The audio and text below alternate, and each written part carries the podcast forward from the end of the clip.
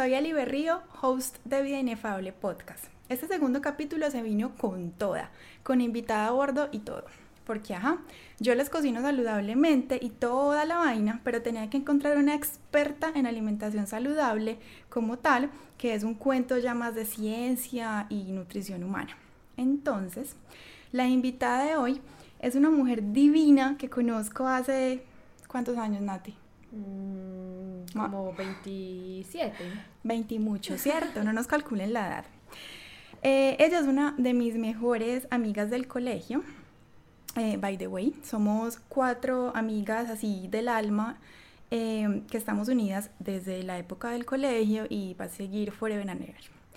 Espero que las otras dos también se animen algún día a aceptar mi invitación y hacer un capítulo del podcast conmigo porque también son unas Y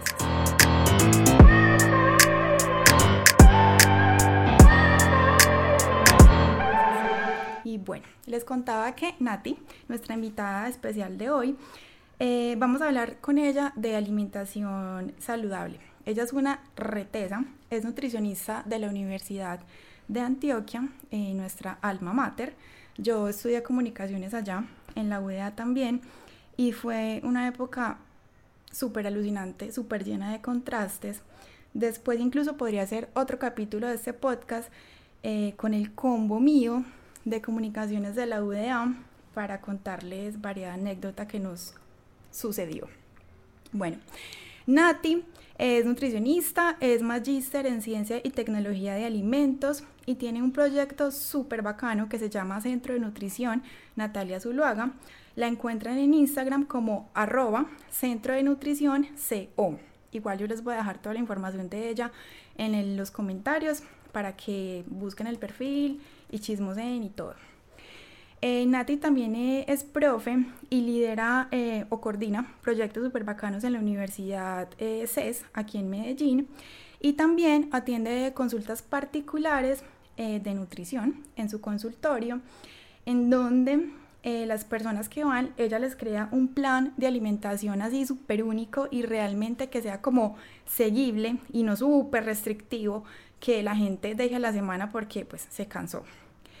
Em, entonces la idea es que ustedes vayan a la nutricionista, ella ahorita nos va a explicar todo y ya luego vienen donde mí para ayudarles a crear esos platos saludables así en un 2x3 con base en ese plan nutricional que Nati les diseñó. Entonces así tendremos la combi completa. Bueno, aparte de todo esto que ya les conté, Nati es una mujer divina, es mamá de dos gatitos, uno está aquí, ojalá ahorita nos salude. Y la otra llegará eh, por allá en octubre, entonces va a ser una familia gatuna. Eh, y también Nati tiene un hobby delicioso, ella es repostera. O sea, díganme si no hay un olor más delicioso que el olor de algo recién horneado, un pan recién horneado, una torta, o sea, Dios mío, esta casa debe oler demasiado rico. Yo me babeo por una torta de ella que no me hace hace como 50 siglos que es una torta de chocolate con relleno de frutos amarillos, la cosa más, Dios mío, adictiva del mundo. Pero bueno, ya les hablé mucho yo. Creo que ya es hora de que Nati nos salude. Eh, Nati, hola. Bienvenida a Vida Inefable Podcast. Espero que esta sea la primera vez de cientos que nos sentemos aquí parchadas a conversar de cualquier tema del mundo mundial, porque creo que tenemos mil temas.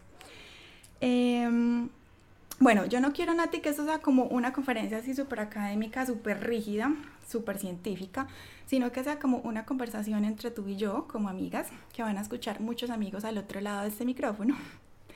Y te voy a ir haciendo como eh, variada pregunta eh, que tengo yo de alimentación saludable y que recopilé de eh, preguntas que eh, tienen mis seguidores. Lo que hice fue como recopilar las que ellos me escribieron y te voy a contar como las que se repitieron más, ¿cierto? Eh, y esa será como la dinámica. Entonces, Nati, tu misión será responder las preguntas lo más espontáneo posible, lo más coquito posible, sin mucho tecnicismo, pero pues tampoco, ajá, sin perder el glamour. Eh, y como contándonos las experiencias que se te ocurran así espontáneamente en ese momento, porque pues ya llevas bastantes añitos ejerciendo tu profesión. Entonces, hola, salúdanos. Bueno, hola a todos. Muchas gracias, Mona, por esa invitación y sí que sea el primero de muchos podcasts. Y me encanta este nuevo proyecto que tienes, que le pones el alma y se te nota el amor por todo esto que estás haciendo. Ay, gracias. bueno, Nati, la primera es, dime en cinco palabras simples qué es una alimentación saludable. No tienen que ser cinco, si son más o menos está bien. ¿Qué es alimentación saludable?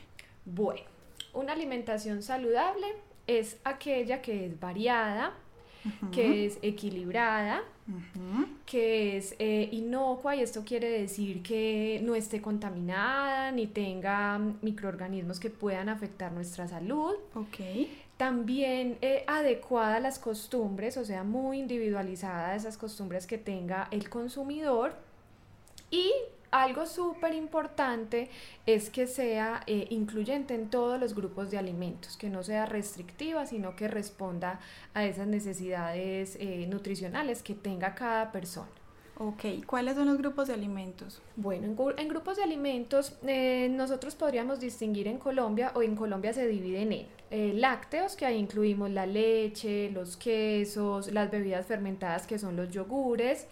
Tenemos eh, los cereales, plátanos y tubérculos, que es lo que coloquialmente llamamos harinas. Entonces, en los cereales, por ejemplo, está el arroz, en los tubérculos está, por ejemplo, la papa y en los plátanos, pues está el plátano, el guineo. Eh, otro de los grupos son las grasas. Dentro de esas grasas, entonces hay las de origen animal y las de origen vegetal.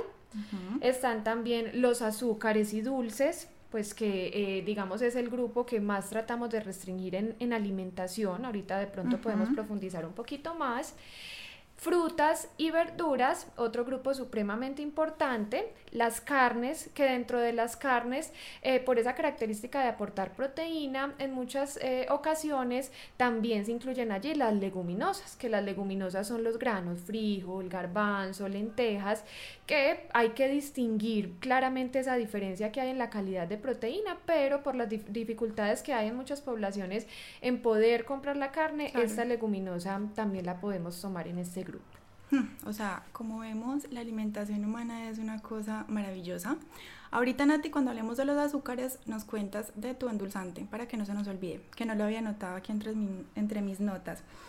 Bueno, la segunda, dime como tres, cuatro razones por las que uno va a consulta donde un nutricionista, porque creo que un pensamiento súper común alrededor de esta profesión es que uno va cuando tiene esos kilitos de más, de los cuales se quiere deshacer, pero pues yo creo que la nutrición humana va mucho más allá de solamente el peso o la talla. Sí, la nutrición debería ser incluso una materia que veamos desde el colegio, es nuestro diario vivir, eh, todo el día nos estamos alimentando para poder obtener esa energía que necesitamos para nuestras actividades diarias, entonces deberíamos ir a un nutricionista todos, ¿sí? incluyéndome porque no puedo ser mi propio médico, pero conocer qué es lo que necesitamos y cómo traducir eso en alimentos es supremamente importante. Cualquier desequilibrio que nosotros tengamos en esa alimentación se va a ver reflejado en eh, problemas de salud. Otra de las razones es cuando tenemos alguna condición eh, fisiológica o alguna enfermedad específica. Por ejemplo, cuando ya aparece, lamentablemente, la idea sería prevenir mediante esa asistencia inicial donde un nutricionista, pero bueno, cuando ya está instaurada la enfermedad, es fundamental hacer modificaciones en la alimentación. Entonces, cuando hay diagnósticos, por ejemplo, de hipertensión, diabetes eh, o situaciones tan comunes hoy en día como un colon irritable. Y otra de las razones es en condiciones como el embarazo, en donde cambian notablemente las necesidades nutricionales, ya no es solo la mamá la que se debe alimentar, sino que tenemos un chiquito en esa barriguita que también debe recibir todos los nutrientes necesarios. Y nos podríamos quedar aquí eh, diciendo cuántas personas deberían asistir al nutricionista. Ojalá todos, todos tuvieran un plan de alimentación individualizado para que puedan responder a esas necesidades. Nati, se me ocurre, por ejemplo, yo en este momento tengo un problema y es que se me está cayendo el pelo de más. O sea, literal, como que en la cuarentena me cojo una cola y veo como unas entraditas acá que me asustan un montón. ¿Cuál sería el paso a paso? Primero tengo que ir donde un dermatólogo, que es el médico de la piel, del pelo y la uña y toda la vaina. o primero donde un nutricionista, ¿cuál sería como el paso a seguir más idóneo? Porque yo obviamente creo mil por ciento en que los alimentos sanan. Sí. ¿Qué pasa entonces con esto? Nada hacemos asistiendo eh, donde un dermatólogo que obviamente nos va eh, a ofrecer un tratamiento completamente profesional para detener esa caída del cabello, pero el cabello es una estructura de nuestro cuerpo que si no tiene esa base que es la alimentación, los nutrientes necesarios para mantener ese cabello en su punto, pues se va a seguir cayendo. Entonces, eh, pensaría que esa asistencia debería ser casi que al mismo tiempo, ¿sí? O sea, no hay un paso antes o después, no, debe ser algo cuando hay un síntoma, debe haber un tratamiento interdisciplinario, eh, integralidad en los tratamientos para que en realidad podamos tener un efecto positivo en esa sintomatología que estamos presentando. Entonces, es analizar muy bien cuáles son esos síntomas que tenemos, darnos cuenta si puede ser alimentación, porque incluso uno mismo eh, en muchas ocasiones ni siquiera analiza qué es lo que está comiendo durante el día y uno solito se puede dar cuenta de cuáles son esas posibles deficiencias y si es algo que va eh, solo con la alimentación, que podría solucionarse solo con la alimentación, o si es algo en donde ya necesitamos asesoría por otros especialistas. Ok, sí, total, es que cada persona somos un universo entero. Bueno, mm, dentro de mi filosofía de cocina saludable, yo pienso que importa tanto la calidad de los alimentos como la energía con la que yo corte un pepino y lo meta a un sartén, porque eso es una como es como un montón de factores que sumados se van reflejados en mi plato. Porque por ejemplo, si yo me como una lechuga pensando que pucha, me comí la lechuga porque no estoy comiendo papitas, eso me va a engordar igual que si me estuviera comiendo la papita. ¿Por qué? Porque es la energía impregnada, son los pensamientos, es como decir como que comerse la lechuga pensando en la papita igual te va a engordar y como que todo ese, ese montón de componentes que no solo tienen que ver con lo que uno ingiera, sino cómo lo ingiera. Entonces quiero saber como cuál es tu perspectiva desde la nutrición de que alimentarse saludablemente no es algo solamente externo, como comer alimentos de la tierra y saludables y las frutas y las verduras, sino que también influye en otro tipo de, componentes más internos de relación con la comida, de la energía con la que yo cocine, de la energía incluso con la que yo vaya a un supermercado y las decisiones que tome en ese momento, como los seres humanos somos integrales, externos e internos, entonces si tú tienes como de pronto la misma una percepción similar de, respecto como a la nutrición humana o cómo manejas como ese tema de las energías, del interior, como todo ese cuento. Bueno, yo he relacionado mucho ese tema que me gusta muchísimo eh, con la alimentación consciente. La alimentación es netamente emocional y no solamente influye en eso que nos vamos a comer, no solamente influye en esas decisiones de qué es lo que voy a comprar y qué es lo que voy a preparar, sino que adicionalmente eh, tengo la certeza de que influye también en cómo nuestro cuerpo lo aprovecha.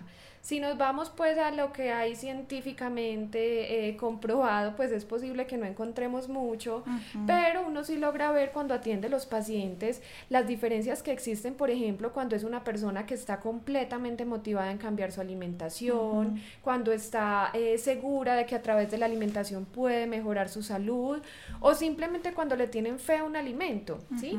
Eh, hay muchos casos en donde el consumo permanente de cierto ingrediente incluso ha mejorado condiciones de salud bastante críticas, que aquí no quiero mencionar ningún alimento ni ninguna enfermedad particular para no eh, prestarnos para malinterpretaciones, pero es esa fe que se le pone a ese alimento y a esa creencia en que el alimento puede formar parte de una recuperación. Entonces, cuando nosotros nos eh, relacionamos eso con alimentación consciente, es estar presente en ese momento de alimentación. Si me quiero comer unas papitas fritas, disfrútalas. Si le quiero echar salsa de tomate, mayonesa, disfrútalas, ¿sí? No se trata de consumirlas con culpabilidad, porque seguramente esa culpabilidad se va a ver reflejada en otros síntomas como un colon distendido eh, o posiblemente diarreas, dolores de cabeza. Exactamente. Y también incluso ni siquiera en el momento de estarlo consumiendo, sino que desde antes ya se programan. Yo sé que si me como esto me va a dar dolor de cabeza y efectivamente es así. O el famoso cheat meal, que es como que, ay, yo soy saludable de lunes a viernes, pero el sábado hago cheat meal y el domingo me paso cinco horas en la elíptica para rebajar lo que me comí la noche anterior. O sea, sí, es muy frecuente, también es respetable. Total. Porque es, eh, es la oportunidad también de salir como de esa rigidez de alimentación en la semana. No estoy de acuerdo con tanta restricción en, en, las comidas porque la comida también debería ser placentera. Y si a una persona le gusta el fin de semana darse un gusto con algo que en semana no puede consumir, pues porque obviamente su composición nutricional no es la mejor, pues bueno, está bien que, tenga ese equilibrio. Es mucho peor cuando tenemos pacientes que todos los días están pidiendo comidas rápidas. Eso de hacerlo el fin de semana podría basarse en una alimentación consciente. Por ejemplo, mi esposo, que está aquí al lado, es de los que quiere comer eh, McDonald's y Burger King todos los días de la vida. Ya saben que es americano, entonces, ajá. Bueno, Nati, se me fue la paloma, pero bueno, sigamos con lo otro que tengo anotado acá. Dime un porcentaje entre eh, ejercicio, pues hacer ejercicio, el deporte que sea y la alimentación, pensando en mantener un peso regular o un peso que sea saludable o un peso que sea acorde a las características corporales y físicas de cada persona. Bueno, esto va a depender eh, de la intensidad que se tenga, por ejemplo, en la actividad física. Hace, hace algún tiempo me hicieron esta pregunta y eso generó un debate horrible porque dije, para mí era 50-50. Aquí no vamos a juzgar, ¿cierto? Este podcast es un espacio libre. Exacto, entonces bueno, eh, por ahí decían que la literatura era 70-30, para mí no, para mí es eh, individualizado, considero que ambos son iguales de importantes, alimentación y actividad física, y ojalá todos los pacientes tuvieran en balance en ambos componentes, y ahí podríamos decir, la alimentación y la actividad física son 50-50 en grado de importancia. Sin embargo, me encuentro, por ejemplo, con eh, pacientes que no tienen la disponibilidad de tiempo para ir todos los días a hacer actividad física. Entonces ahí tenemos que ser, digamos, un poco más estrictos en la alimentación, obviamente siempre eh, incentivando la actividad física, pero creo que eso hay que ajustarlo a las necesidades del paciente, a cómo sea su día a día, para no generar un choque en, su actitud del diario vivir, ¿sí? que sea algo completamente... Eh, eh, natural y que no se vuelva una carga para, para ese paciente. Entonces, para mí es 50-50, pero con algunas diferencias dependiendo de la condición que tenga el paciente en sus horarios diarios. Sí, total, porque por ejemplo, estaba pensando yo antes de que viniera nuestro amigo COVID-19, combinaba eh, hacer ejercicio a mi manera en la casa con videos de YouTube de una página súper buena que se llama Gym Virtual. Eh, con mi cocina saludable. Y digamos que siempre he mantenido mi peso desde que superé toda la avalancha eh, después de que llegué de vivir en el extranjero, que llegué como una bolita rodante. Entonces, antes de la cuarentena, digamos que lo lograba combinar. Durante la cuarentena empecé vida de casada, bla, bla, bla. Eh, volví, o sea, no volví a hacer ejercicio así súper constantemente y llegó un punto en el que ya no hacía nada pero mi alimentación siempre se mantuvo igual o mi cocina siempre fue como igual a lo que he comido hace cinco años. Y en este momento incluso estoy por debajo del peso en el que empecé la cuarentena, tengo dos kilos menos, entonces yo decía, o sea, a ver, deja de hacer ejercicio, pero sigo comiendo igual, funciona igual, o sea, no es como que me tengo que meter en la cabeza que si no hago ejercicio, entonces ya el peso se me va a a mover un montón, no sé qué. Entonces sí, digamos como que estoy de acuerdo contigo en que depende de los tiempos de cada persona, de la disciplina en la alimentación de cada persona, de la disciplina en el ejercicio de cada persona. O sea, mejor dicho, cada persona es un mundo que hay que evaluar individualmente. Pues no se puede generalizar como tan así, ya, la dieta no sé qué. Exacto, Mona. Y también que se debe tener en cuenta que no somos solo peso. Nuestro cuerpo está compuesto por músculo, grasa, hueso, agua. Entonces pensar solo en el peso es como si fuéramos un único material. Y en realidad cuando hay movimientos en el peso y nos basamos únicamente en ese indicador, ahí nos quedamos sin saber qué es lo que está pasando. Bueno, ¿será que es que estoy perdiendo masa muscular? Eh, ¿O será que es que sí, efectivamente estoy perdiendo grasa, que sería lo ideal? Cuando uno se ve como flacidita, ¿eso qué es? Eso significa que estamos perdiendo masa muscular, usualmente es eso. Literal, o sea, ese sí es el cambio que he notado en el cuerpo. No, mi peso está bien, he bajado incluso de peso, pero sí, la flacidez, pues, Dios mío, la gelatina andante, cosa que no me pasaba cuando estaba juiciosa entrenando una hora al día. Exacto, y ese es uno de los beneficios de la actividad física y es la composición corporal. Y es eh, no pensar solo en el peso, sino llegar a, una, a un buen equilibrio entre la masa muscular y la masa grasa. Ok, perfecto, Dios mío, qué aprendizaje. Bueno, dentro de las preguntas que me hicieron los seguidores en Instagram, recuerden que en Instagram me encuentran como arroba eli.berrigob, las dos con B de Bogotá. Me preguntaron mucho, Nati, por los superfoods o superalimentos. Em, yo, por ejemplo, cuando voy a mercaditos eh, saludables, escojo más como que por intuición, por sabor, pensando como en las recetas que puedo crear con ese superfood, pero realmente porque son súper. Bueno. Los superalimentos es un término que ha surgido eh, en nuestro diario vivir tratando de mencionar aquellos que tienen alguna propiedad específica en salud, que se les ha reconocido alguna, alguna, algún beneficio. ¿Sí? En esos términos, si nos vamos a esa definición, pues la mayoría de alimentos son superalimentos y empecemos por frutas y verduras que tienen unos componentes eh, súper importantes, ¿sí? que la gran mayoría de ellos podrían agruparse como antioxidantes, pero precisamente eh, hace unos días que estábamos escribiendo un libro para la universidad, leyendo sobre esos ingredientes eh, llamados superalimentos, en donde se menciona la maca, la quinoa, el centeno, el amaranto, todos estos ingredientes, revisando esa evidencia científica que hay sobre el efecto en salud, lo que uno encuentra es que tienen componentes muy similares a la papa, a la yuca, al arroz. A lo normalito. Exactamente, a lo normal, sino que se les empieza a dar un valor, se empiezan a enaltecer de una forma que ya todas las personas empiezan a consumirlo y se vuelven populares. Entonces ahí mi mensaje es, todos los alimentos, eh, aquí sí hago fuerza en aquellos alimentos que son naturales, ¿sí? no procesados, sino naturales, van a tener ingredientes, o no ingredientes, perdón, componentes que son fundamentales para procesos en nuestro organismo. Entonces todos pueden ser superalimentos. Sin embargo, la aparición de esos nuevos ingredientes lo que nos ha permitido es mejorar una de las características de alimentación saludable que te mencioné al inicio y es la variedad. Cuando aquí consumíamos couscous, no, never in the life. ni siquiera se conocía y todavía muchas personas. La primera vez que yo, con, bueno, conocí, no, yo sabía que existía, pero que lo consumí fue en Londres y desde que llegué hace tres años yo no lo he consumido acá y me gustó mucho, pero es como algo como que, no sé. A mí me encantó.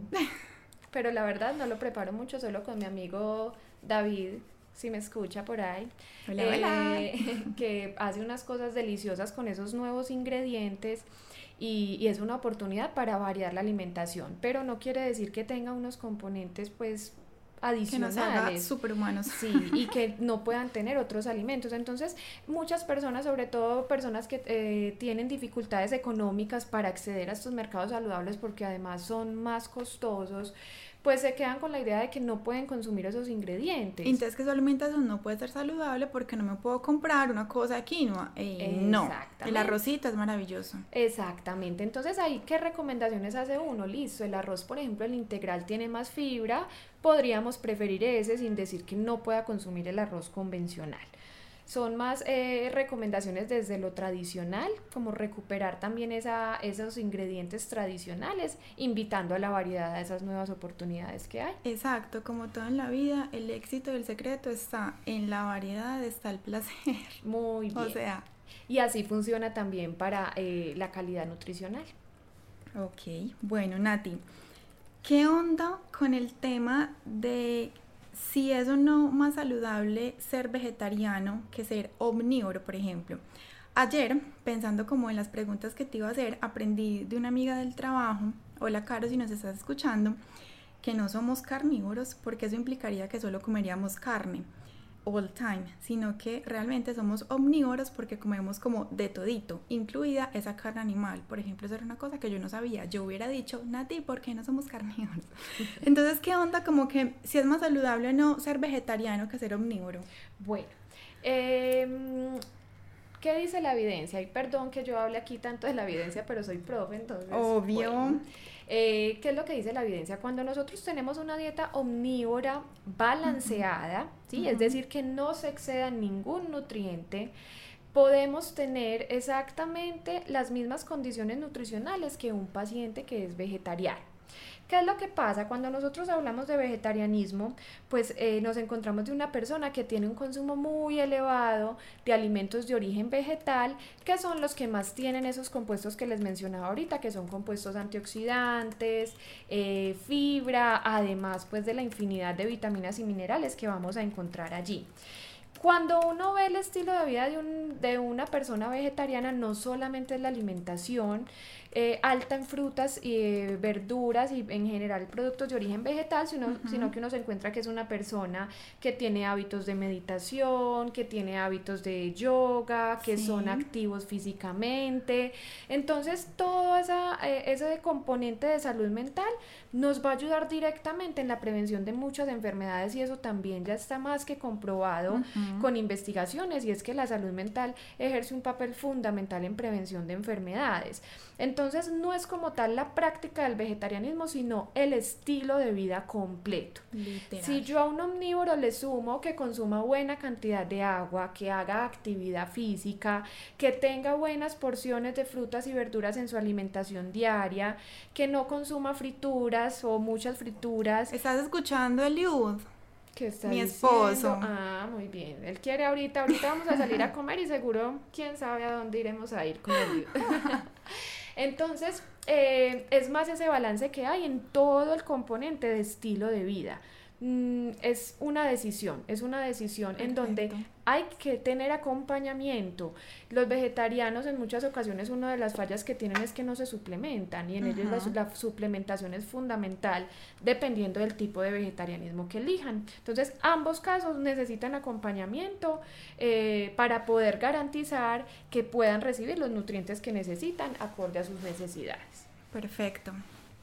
Bueno, ahora vamos con el tema aquel de las leches vegetales versus las leches animales, porque ahora están de moda que los lácteos de búfala, que de cabra, que porque son mejores que las de la vaca, pobre vaquita. Entonces, ¿cuál es tu percepción frente a este tema?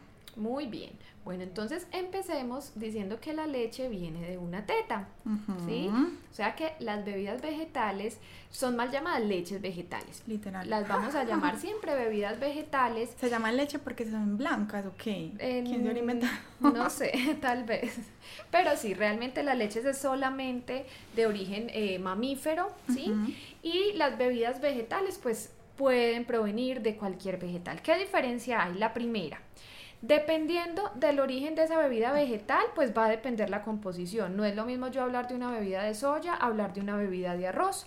El arroz naturalmente, ¿qué es? Son carbohidratos, harinas, ¿sí? Para llamarlo coloquialmente. La soya que tiene, tiene carbohidratos, pero adicionalmente tiene proteína y esto va a mejorar su calidad nutricional.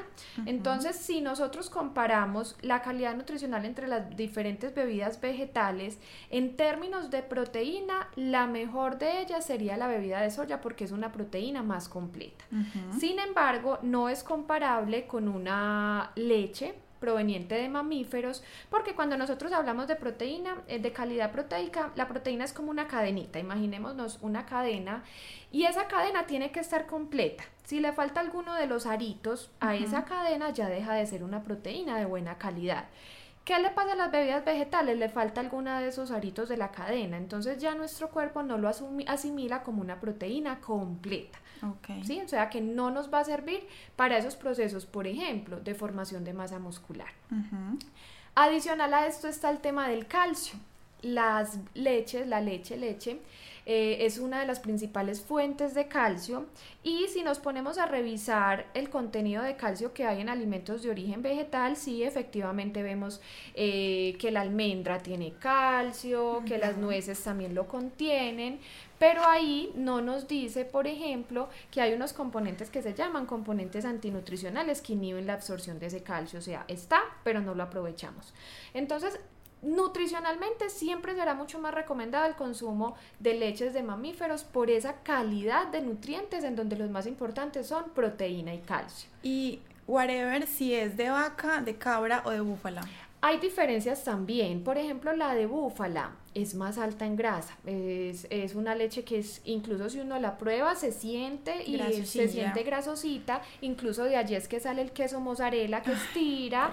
y es precisamente por la cantidad de grasa que logra estirar. Em, ¿Qué pasa con esas grasas? También ya se han hecho varios estudios en donde se ha visto que hay unos componentes, se llaman unos compuestos bioactivos, que son como fracciones de esa proteína en donde en los algunos estudios han mostrado que tienen beneficios, en realidad son muy contradictorios. ¿Qué recomendación se hace en cuanto a esas leches? Pues que sean bajas en grasa preferiblemente, porque eh, la grasa de la leche es principalmente grasa saturada, que hasta el momento es la que más se ha relacionado con enfermedad cardiovascular. Entonces, si yo todo el día tomo lácteos enteros, llenos de grasa, pues posiblemente voy a tener efectos negativos en salud. La de cabra, una de las diferencias es el tamaño de la proteína. Entonces la proteína son como unos, eh, Como unas bolitas, imaginémonos como unas perlas.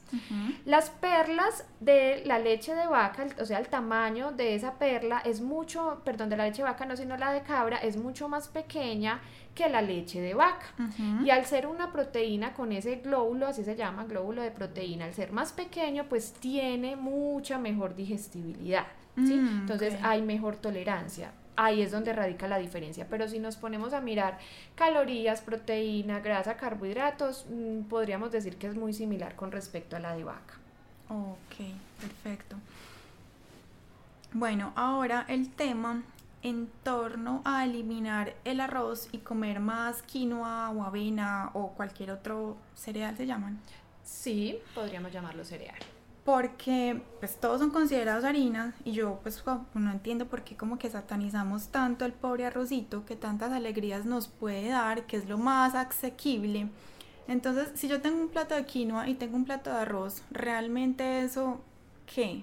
Bueno, eh, ambos son harinas, sí, están dentro de ese grupo de cereales, como lo has dicho, con algunas diferencias pequeñas. Por ejemplo, la quinoa sí tiene un poco más de proteína en cantidad, pero si me voy a mirar la calidad, volvemos a lo mismo que estábamos diciendo de la leche, no es de la mejor calidad. Entonces la quinoa la han recomendado porque tiene más proteína, pero ¿de qué nos sirve? que tenga más proteína si no la vamos a aprovechar como tal, como una proteína completa. Entonces, finalmente termina siendo un carbohidrato como el arroz. Eh, la quinoa tiene un poco más de fibra, es cierto, pero esa fibra perfectamente podemos obtenerla consumiendo más cantidad de frutas y verduras, ¿sí? Entonces no hay mucha diferencia entre ellos. ¿En qué podría haber diferencia? Pues ahorita está de moda el tema del gluten, que es un tema de moda, no es cierto. Y es que algunos cereales tienen eh, compuestos similares al gluten, ¿sí? que ahí podemos encontrar el trigo, la avena, la cebada y el centeno. Esos cuatro se caracterizan por generar sintomatología en personas que son intolerantes al gluten. Entonces ahí uno les recomienda otros cereales para evitar esas, esas intolerancias. Pero que quede claro que incluso en este momento más o menos el porcentaje de población que tiene eh, intolerancia real. Exacto, intolerancia real es el 1% de la población. Pues eso es nada. O sea, acuérdense que si se van a comer un pan pensando en que eso los va a explotar, seguramente van a sintomatizar eso en un dolor de cabeza, en un dolor abdominal. Entonces simplemente es como, relájese, disfruta el pancito. Muy bien. Bueno, y con el tema de los granos, que es como relacionado con esto, que, ay no, que yo me como unas lentejas, unos frijoles y eso me hincha, que no comerse el agua, el mismo agua en el que uno remojó el grano, que no sé qué, que se debe comer granos una vez a la semana, no, que mejor cada 15 días, no, que mejor elimínelo. Y es verdad que si comemos granos acompañado de arroz, entonces ahí ya tenemos una proteína vegetal completa. Bueno, entonces en los granos, los granos se caracterizan por ser muy altos en fibra, lo que es frijol, garbanzo, lenteja y la soya, que algunas personas lo consumen preparado como si fuera frijol. Esa fibra digámoslo así, es tan gruesa, podríamos decirlo así coloquialmente, que, que, nuestro organismo no es capaz de procesarla, pero eso no es malo, es más, toda la fibra sigue intacta por todo nuestro eh, intestino hasta llegar a su destino final, que es el baño. Entonces, pues mientras más fibra consumamos, mucho mejor. ¿Qué pasa? Hay algunas personas que sí son más sensibles y... Eh, toca empezar a eliminar tanta cantidad de fibra, pero pues esto debe ser con un diagnóstico médico y asesoría nutricional. O sea, cualquier persona no, no debería decir voy a quitar los frijoles porque me los como y me cae mal. ¿sí? Primero hay que tener en cuenta unas prácticas iniciales, como lo mencionabas ahorita, que es el remojo. Además de esa fibra que tienen los frijoles, hay unos componentes que también son eh, componentes antinutricionales eh, que se llaman incluso factores flatulentos. Eh, exactamente. Entonces, estos compuestos se eliminan a través del remojo. En el remojo, la recomendación es, usualmente uno hace el remojo, supongamos yo voy a hacer mañana frijoles, entonces hoy desde la noche los pongo a remojar y al otro día debo botar esa agua. ¿Por qué? Porque es que en esa agua quedan esos factores flatulentos. Seguiré con mi término técnico. Y por eso debemos eliminarlo. Cuando hay personas que son muy sintomáticas, incluso se recomienda hacer un doble remojo. Entonces, si yo mañana los voy a consumir, hoy desde por la mañana los debía haber puesto a remojar, hoy en la noche cambio el agua y, mañana antes de prepararlo retiro el agua. Nosotros normalmente hacemos esto con los frijoles porque es un grano muy duro, entonces pensamos que es para que ablande. No, esto deberíamos hacerlo con las lentejas, con los garbanzos, también para eliminar esos, esos compuestos. Ok, y es verdad que si yo como granos con arroz, tengo una proteína completa o eso qué? Bueno, si recordamos ahorita lo de la cadenita, entonces, ¿qué pasa con esa cadena? La cadena del frijol le falta una de esos aritos y ese arito lo tiene el arroz, ¿sí? Entonces, cuando yo los combino, eso hace que la proteína sea completa. Sin embargo, no tiene que ser arroz es cualquier otro cereal, entonces yo podría mezclarlo con quinoa, con cebada, con productos derivados del trigo. Importante tener en cuenta y es que hay una proporción específica dependiendo de los alimentos. Entonces, em, esto, por ejemplo, lo saben mucho los vegetarianos y cuando ellos llegan a consulta dicen, ah, no, es que yo estoy combinando arroz con frijol, pero cuando uno mira la proporción de ambos ingredientes, pues es una cantidad de frijol enorme y no le da arito. Exacto, no le da el arito suficiente para completar la cadena. Entonces ahí es fundamental eh, asesoría para poder definir las cantidades que se deben consumir. Si van viendo pues por qué quieren del nutricionista. Bueno, y Nati, ya tocas un poquito este tema, pero el tema del amado y del odiado pan y la harina de trigo y el gluten los panes a base de otra cosa diferente a harina de trigo, ¿sí hacen realmente alguna diferencia a comprar un pan bimbo blanco normal? Por ejemplo, un pan de avena o los que tienen como granos. Bueno, hay unos panes que son enriquecidos con fibra, pues que digo enriquecidos con fibra es porque le pueden adicionar avenas en hojuela o les pueden poner eh, salvado de trigo. Estos panes que han sido enriquecidos con estas fibras, pues eh, maravilloso porque nos permite aumentar el consumo de fibra en la población. Uno normalmente en el día necesita 25 gramos de fibra y en promedio la población se consume 5 es una diferencia alarmante y por eso es que tenemos tantas enfermedades como el cáncer de colon, eh, así que la fibra es muy importante incluirla en la alimentación. Cuando nosotros tenemos esos panes listos, realmente se ve un beneficio. Pero otra cosa es hablar de aquellos panes que venden ahora que son libres de gluten. No es necesario. No es necesario cambiar un pan que es con harina de trigo, cambiarlo por un pan que es A no ser que tengamos esa enfermedad que no recuerdo el nombre. Que se llama enfermedad celíaca. Esa. Exacto. Que es que al reconocer es una alergia alimentaria, es decir, se genera una reacción eh, inmune a esa proteína que está presente no solamente en el trigo, sino avena, cebada o sea, es como si fuéramos alérgicos a los mariscos o algo así, que uno se empieza a inflar o algo, que hay una reacción extrema, pues. exacto, ese es el mejor ejemplo, ¿sí? Pero cualquier persona puede comer el pan, el pan de harina de trigo. Ya si le gusta por variedad incluir esos otros panes, pues bienvenidos. Ok, y el tema de los azúcares. No lo tenía ni siquiera anotado porque yo creo que yo borré el azúcar de mi vida, pero no de la vida de mi esposo. Pero, como tú dijiste ahorita, de los componentes del pan, recordé que el pan que estoy consumiendo en este momento, que me sabe muy rico, dice libre de azúcar añadida. Entonces, ¿qué onda con los azúcares? Y ahí, háblanos de tu endulzante. Bueno, entonces, ¿qué son los azúcares? Los azúcares se pueden, no, voy a hablar primero de los carbohidratos. Los carbohidratos se pueden dividir en dos grupitos. Uno de esos son carbohidratos complejos y carbohidratos simples. ¿Qué son los carbohidratos complejos? Son en los que la estructura química es tan grande que el cuerpo tiene que, digámoslo así, trabajar mucho para poder eh, aprovecharlo. Entonces se demora un poquito más esa absorción del carbohidrato. Esos son los complejos que son arroz, papa, yuca, etcétera. Los carbohidratos simples son los que tienen una estructura más pequeña. ¿Eso qué quiere decir? Que yo me las consumo y eso casi que entra directo al torrente sanguíneo o a la sangre. Y eso hace que se eleven rápidamente los niveles de azúcar en sangre. ¿Qué tiene que hacer el cuerpo? Responder. El cuerpo no se puede quedar con esa, esa carga tan grande de azúcar en sangre y ahí aparece la insulina, que la produce el páncreas y la insulina lo que ayuda es a disminuir el azúcar en sangre. ¿Sí? ¿Qué alimentos están dentro de esos azúcares simples con esa estructura pequeña? Pues básicamente azúcar o sacarosa, miel y panela. Entonces ahora una de las prácticas es reemplazar siempre el azúcar por miel, pues realmente el efecto fisiológico va a ser el mismo, porque es un azúcar simple que se va a absorber rápidamente. Pero la miel viene de una abejita, el azúcar viene de un proceso procesado.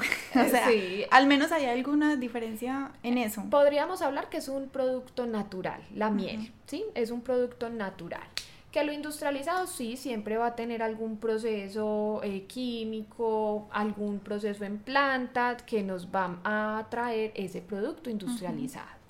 Entonces, estos azúcares eh, simples no se recomienda el consumo. ¿Por qué? Porque ellos nos aportan carbohidratos. Los carbohidratos los necesitamos, pero perfectamente los podemos obtener de esas otras fuentes que les mencioné ahorita. Así estamos logrando que no tengamos esos picos de aumento de glicemia en sangre durante el día. Y eso nos va a ayudar a proteger mucho al páncreas para no tener que producir tanta insulina. Y esto nos va a permitir prevenir problemas como la diabetes. ¿Qué opción entonces hay para estos azúcares? Ahí aparecen los endulzantes. En los endulzantes, dependiendo de la materia prima que se utilice, em, hay muchos estudios, entonces cuando hablo de materia prima es por ejemplo la stevia, es un tipo. Que es re famosa. Exacto. La sucralosa es otro tipo, el aspartame, el sulfame los estudios que han mostrado que cuando se consumen cantidades excesivas, pues sí, efectivamente hay algunos efectos en salud, principalmente a nivel renal, pero las dosis que tendrían que consumir son pues extremadamente elevadas, o sea, es como consumirse eh, más o menos 30, 40 sobres diarios de un endulzante, algo pues que difícilmente vamos a alcanzar. ¿Qué diferencia hay, por ejemplo, entre la stevia y la sucralosa? La stevia es natural, pero digo natural si es la hoja. Cuando ya estamos hablando de una stevia que viene en polvo, eso ya no es un producto natural, ya tiene un grado de procesamiento. Entonces ahí también hay una, un que, no sé cómo decirlo, eh, un error en los conceptos que se tienen sobre ese producto natural. Esta opción es válida sin embargo, para mí la recomendación es disminuir paulatinamente ese sabor dulce en la boca, porque el sabor dulce, así como pasa con los alimentos picantes, uno cada vez necesita más de ese ingrediente saborizante para poderlo percibir. Entonces, la recomendación principal es eliminar el sabor dulce de, la alimentación.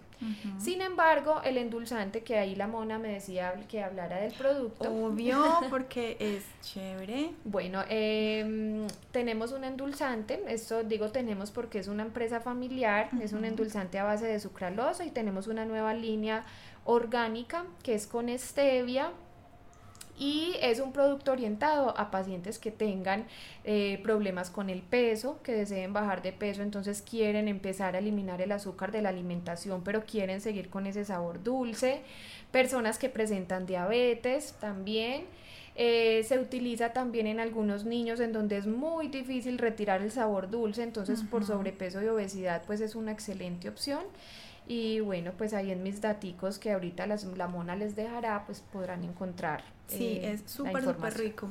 Yo cuando estaba empezando el proceso de dejar el azúcar, me pasé a Sweet Health, al endulzante, variados años, hasta que ya fui capaz de dejar ese sabor dulce, como dice Nati. Pero entonces estaba pensando algo, por ejemplo, cuando yo hago unos muffins, mi endulzante es el banano es ok, yo no le echo nada más, ya con el dulcecito eh, es suficiente para mi boca. Se lo doy a mi esposo y me va a decir qué cosa tan simple. Pero entonces eso como que está bien utilizar esas frutas para darle ese saborcito dulce, porque igual si no queda plano, pues. Claro que sí. El, azúcar de las frutas se llama fructosa. Con la fructosa, no sé si has escuchado que también, pues entonces ahora dicen que es malo, bueno, súper satanizado. Es muy diferente yo hablar de una fructosa líquida, aislada en un laboratorio, ¿sí? Como que eso incluso parece es un líquido transparente eh, a yo hablar de una fructosa que está presente en un alimento. ¿Por qué? Porque es que el alimento es una matriz, está compuesta de muchos otros eh, nutrientes, como por ejemplo la fibra, que me va a disminuir la absorción de esa fructosa. ¿Qué pasa con la fructosa? Así como yo les explicaba ahorita con el azúcar, ello también va a tender a aumentar eh, los niveles de azúcar en sangre pero el pico que se forma cuando yo consumo ese azúcar proveniente de las frutas, que es la fructosa, va a ser mucho más lento por la presencia de esa fibra. Entonces hay que saber diferenciar de dónde viene esa fructosa, si es líquida, líquida, o si estamos hablando de la que está naturalmente presente en el alimento. Ok, total. Bueno, y ya como para ir cerrando este podcast tan ilustrativo, eh, llegamos como al meollo del asunto para mí y digamos que fue el tema por el cual decidí hace más o menos cinco años, un ejemplo puntual, dejar la salsa de tomate del supermercado y cocinarme una caserita. Los alimentos procesados versus los alimentos reales o de la tierra o naturales, como los queramos llamar, para llevar como una alimentación saludable ¿Es súper necesario excluir todo lo procesado o uno puede hacer un balance o qué onda con eso?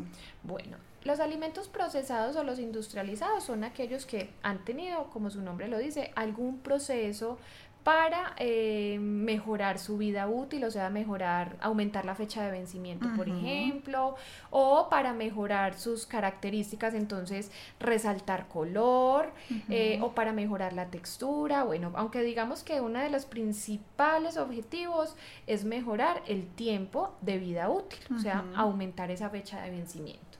¿Qué se tiene que hacer para lograrlo? Mm, sí, la mayoría de las veces tenemos que tener aditivos, que los aditivos normalmente son algunos conservantes, algunos colorantes y eh, aunque están aprobados, si uno se va a buscar en la literatura los efectos que hay, pues tendríamos que ponernos a estudiar casi que ingrediente por ingrediente. ¿Sí? Entonces, cuando uno revisa la literatura, eh, se encuentra que, por ejemplo, hay algunos conservantes eh, en donde se ha visto que el consumo excesivo puede llevar a desarrollo de diferentes tipos de cáncer, pero no lo tomemos pues así tan, tan literal, es el exceso, ¿sí? Entonces nosotros tenemos unos organismos de vigilancia y control eh, en el sector de alimentos que se encargan de vigilar cuál es la toxicidad de esos ingredientes alimentarios. O sea, antes de ponerlos en el alimento, ese ingrediente tuvo que haber pasado por un proceso de estudio para verificar que no haga daño al consumidor. Sin embargo, las investigaciones todos los días eh, aparecen, o sea, en este momento pueden ser, por ejemplo, la tartracina, hasta cierto momento era probado, la tartracina es el color amarillo que le ponían a, los chitos, no sé si todavía a los, boliquesos. A los boliquesos, exactamente, o el amarillo número 5, que hasta hace mucho tiempo pues no había evidencia de que generara daños en salud, ahora sí. Entonces la evidencia se modifica constantemente, sobre todo con este tipo de ingredientes. La recomendación efectivamente es consumir alimentos más naturales porque no vamos a tener esas cosas extras que no necesitamos. No sabemos si hoy bien, pero dentro de 10 años, ay no, sí te podía dar tal cosa. Exactamente. Sin embargo, los alimentos industrializados también se convierten en una opción para personas que no tienen el tiempo para cocinar. Literal. Eh, sí, han sido una opción incluso para aquellos, aquellas personas que tienen enfermedades donde ha sido posible desarrollar productos más altos en fibra o donde se ha logrado disminuir el aporte de sodio. Entonces, no es verlos como enemigos, pero no excedernos en el consumo de ellos porque la industria está trabajando mucho. Conozco de hecho, he trabajado pues con varias industrias de alimento y conozco los esfuerzos que ellos hacen por mejorar el perfil nutricional de sus productos y están continuamente analizando esos efectos que tienen esos ingredientes para retirarlos. Ahora se habla mucho de la etiqueta limpia y es lo que está buscando la industria de alimentos, que es mientras menos ingredientes de esos raros tenga, pues mucho mejor. Que uno pueda leer y pronunciar. exactamente. Algo así escuché alguna vez. Sí. Porque es que Nati, igual yo creo que todo es un proceso, como todo en esta vida. Para uno llegar del punto A al punto B, uno tiene que haber vivido, experimentado, probado y haber hecho conciencia de muchas cosas en su vida. Yo en este momento de mi vida, si me ponen una salsa de tomate o mi salsa mágica de tomates, que la receta está en mi Instagram, pues yo me decido por la mía, porque ya ya me casé con ese sabor, ya me casé con esos trocitos de tomates que quedan y ya no quiero la otra. Pero pues hace 10 años me moría por la otra. Entonces yo creo que para llegar del punto A al punto B es un proceso, es pasito a pasito, nada de restricciones, nada de no volverse loco, porque así no funcionamos los seres humanos. Entre más nos, nos restrinjan, más nos bloqueamos. Entonces es como pasito a pasito, suave, suavecito. Nati, yo acá acordándome de cosas, creo que tú hace no sé cuántos millones de años en el colegio me dijiste que los yogures realmente no se vencían, que les ponían fecha de vencimiento, pero que si uno se los comía 5 o 10 días después no pasaba nada, como por los bichitos que eso tienen. Eso fue un sueño mío, ¿o es verdad? Porque yo se lo sigo diciendo a mi esposo, ¿cierto amor? Yo creo que eso fue un sueño. Ah, a ver, no mentiras, bueno. El yogur sí se vence, todos los alimentos tienen una fecha de vencimiento, más un producto lácteo, ¿sí? Que se deteriora con bastante facilidad. Sin embargo, con las fechas de vencimiento, ¿qué pasa? Cuando una empresa tiene un producto, hace algo que se llaman unos estudios de estabilidad para definir la fecha de vencimiento. Y hay varios atributos que tienen en cuenta.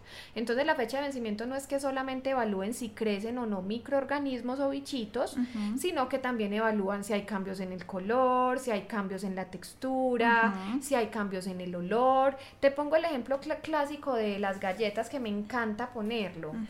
Cuando se establece la fecha de vencimiento de una galleta, no es porque le aparezcan bichos, o sea, difícil que a una galleta pues le den hongos, porque es un producto muy seco. ¿Qué es lo que le pasa a la galleta que tú dices que ya se dañó? Le sale mohito, honguito. No, se pone blandito. Ah, se pone Eso le pasa al pan, bueno. Eso es al pan, Concentradita mona. Entonces, lo que le pasa a la galleta es que se pone blandita, o sea, que ahí el factor de quiebre o ese, digámoslo así, ese atributo que se tuvo en cuenta para definir la fecha de vencimiento fue la crocancia de la galleta pero no el crecimiento de microorganismos, ¿sí? Entonces, eh, el, el, tema de que, ay, ya, la galleta se venció hoy, mañana no me la puedo comer, no, no va a pasar nada, o sea, pues va a estar más blandita, pero eso no va a generar ningún daño en salud.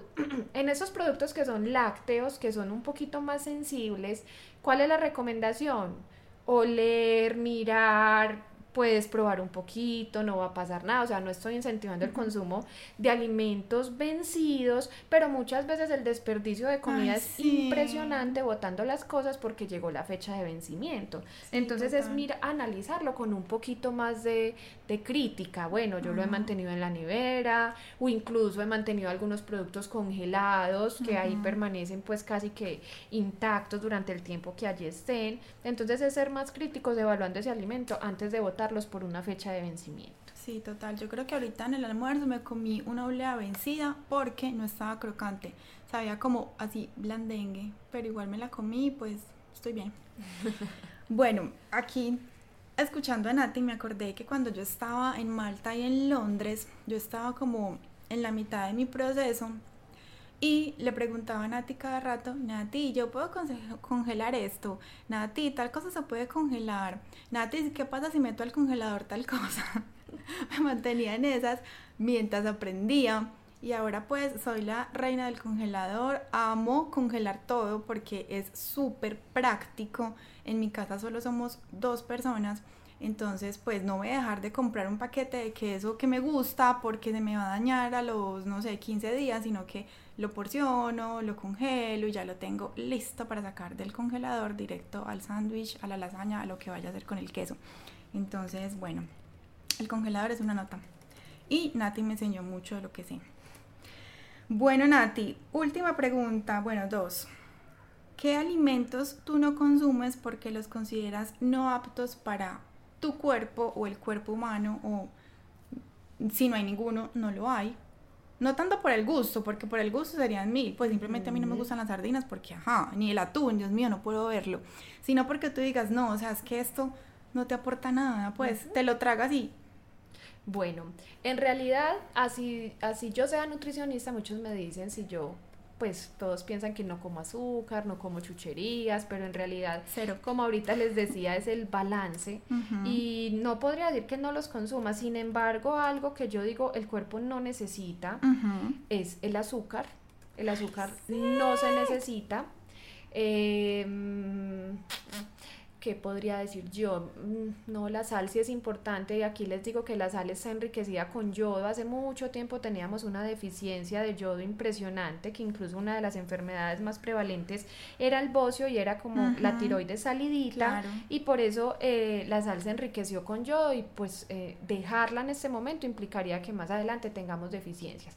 Pero si no fuera esto, Mm, el sodio está en muchos alimentos y podríamos es disminuir, o sea, no quitarla, pero la sal es algo que se puede disminuir. Eh, Yo también solía hacer súper salada, Nati, ¿tú te acuerdas? Sí. A la mona le gustaban los sabores bastante fuertes. Total, eso era como costumbre familiar porque mi papá también le echa sal a todo, mi mamá es súper simple, pero mi papá le echa sal a todo y yo crecí viendo eso y ajá, yo lo hacía hasta que empecé ese proceso consciente y no, pues la disminuyó un montón. Bueno, otra cosa, por ejemplo, aquí pensando es eh, la mantequilla. No es necesaria, tenemos grasa en los otros alimentos, entonces no sería necesario. Lo mismo la crema de leche, porque es grasa, pues casi que es una grasa concentrada. Eh, salsas, eh, supongamos la mayonesa, eso es aceite, grasa por todos lados. Y huevo. Exactamente. Entonces, son cosas que moderadamente no va a pasar nada, pero que nos aporta nutrientes que ya están en otros alimentos que son mucho más sanos. de más. Están de más, esa es la palabra. ahorramos plata, nos ahorramos dolores de cabeza, así que bueno, no, hay que empezar a simplemente ser más consciente de lo que nos llevamos a la boquita. Bueno, Nati, para terminar, dime cinco puntos claves para decir orgullosamente que llevo una alimentación saludable, porque al fin y al cabo es lo que muchos que estamos en este mundo de ser conscientes de que nos llevamos a la boca queremos. Muy bien. Entonces, esos cinco puntos claves. El consumo de agua, que me estoy consumiendo los dos litros de bebidas en agua sin azúcar en el día. No tiene que ser agua, hay personas que no les gusta el sabor al agua, le pueden echar hierbita, la mona pues desde que conoció el, el filtro. Ah, no, yo lo amo. es que vean, yo les cuento una historia rápida. Desde el colegio, nosotras éramos con el grupo de amigas que nos manteníamos con una botella de agua así literal en el salón, salíamos a llenarla, súper obsesivas con el agua y desde ahí eso se quedó en nuestro ser. O sea, yo en este momento, si escuchan, tengo mi botellita de agua, ahora es de vidrio, bueno, tiene otras carretas pero el caso es que yo no salgo de mi casa sin mi botella. Así vaya para la casa de mi amiga, literal, como en este momento, yo tengo que tener en mi bolsa mi botella porque si no, yo siento que me va a secar, que me va a consumir. Entonces el agua es demasiado vital. Sí, total. La mayor parte de nuestro cuerpo es agua. Entonces eso es fundamental. Segundo, el consumo de frutas y verduras. La Organización Mundial de la Salud recomienda cinco porciones entre frutas y verduras en el día. Yo creo que mínima parte de la población cumple con esto. Entonces, eso es otro de los, de los criterios. Tercero, em, incluir todos los que un equilibrio en los nutrientes diarios, lo que pasa es que eso es difícil cuando no sabemos qué es lo que necesitamos, entonces pues ahí pues mm, vayan al nutricionista, por, favor. Cuarto, pensaría que no es de una alimentación saludable, pero sí de hábitos de vida saludable y es la actividad física, porque eso me permite mejorar la composición corporal, que está directamente relacionado con la alimentación. Además de que te despeja la mente y todas esas cosas, pues ya como que de salud mental. Exacto. Y quinto, una alimentación consciente, estar presentes en ese momento de alimentarnos, no hacer nada diferente a alimentación, sino eh, saber que me estoy comiendo esto y que esto me va a nutrir. Si ustedes le tienen fe al, al no sé, a qué, a la papaya porque va a curar algo, coman papaya y piensen que los está curando. Que la papaya es bendita. Exactamente. va a ser bendita en el cuerpo. Entonces es estar presentes en ese momento de alimentación. Ahí están mis cinco puntos claves. Perfecto. Y yo le voy a agregar el sexto, que el sexto es cocinarse. Aprender a ser práctico y creativo en la cocina poder pasar de ser abrumado o abrumada en la cocina a un dios o diosa de la cocina saludable. ¿Y cómo? Pasito a pasito, again, aprendiendo qué mercar, cómo mercar, cómo preparar, limpiar, picar, almacenar los alimentos, cómo hacer meal prep o precocinada para tener preparaciones base para la semana y así cuando lleguemos cansados, mamados del trabajo, no nos decidamos por algo de paquete, sino que cojamos, por ejemplo, una coca con vegetales ya picados y listos, los echemos al, sartén, encima echemos un huevo batido y voilà. Tenemos un omelette delicioso eh, de cena que seguramente va a ser mucho más nutritivo que otras opciones que podamos escoger por rapidez, por pereza o por otro tipo de cosas. Entonces, bueno, nada, les recuerdo que seguramente si van a mis historias un domingo van a ver que es mil prep o precocinada. Eh, eli.berrío B, las dos con B de Bogotá. Em, porque sí, definitivamente como dicen a ti, todo es un equilibrio, todo es un balance y me encanta lo que ella dijo de estar presentes, ser conscientes del momento en el que nos metemos algo a la boca o en el que ponemos algo en un sartén, en una olla. Como todo en la vida, es como que tratar de vivir el momento, el hoy, ¿cómo es ese dicho? Hay que bajar, ay, ¿cómo es? Se me olvidó, pero ese dicho de que vivir el hoy, pues, o sea, como estar presente en lo que estoy haciendo y no pensando por allá en otras cosas. Mm, bueno, no, Nati, mil gracias por todo. ¿Tienes algo más que decir? No, algo más que contarnos. Gracias. bueno, quería contar la historia de la torta de chocolate con la salsa de frutos amarillos. Imagínense que esa torta eh, fue un reciclaje. Ay, pero pues. Me, sobraba, me sobraron pedazos de torta de una torta que había hecho. Esa salsa de maracuyá era una mezcla de maracuyá, uchua que había hecho para un cheesecake y tenía un ganache ahí de chocolate hecho y dije, fue madre, pues no puedo botar eso, va a ser una torta. ¿Esa torta para qué fue? No me acuerdo. Yo creo que fue un cumpleaños incluso tuyo. Bueno, no sé, no me acuerdo. En todo caso, pues fue la sensación.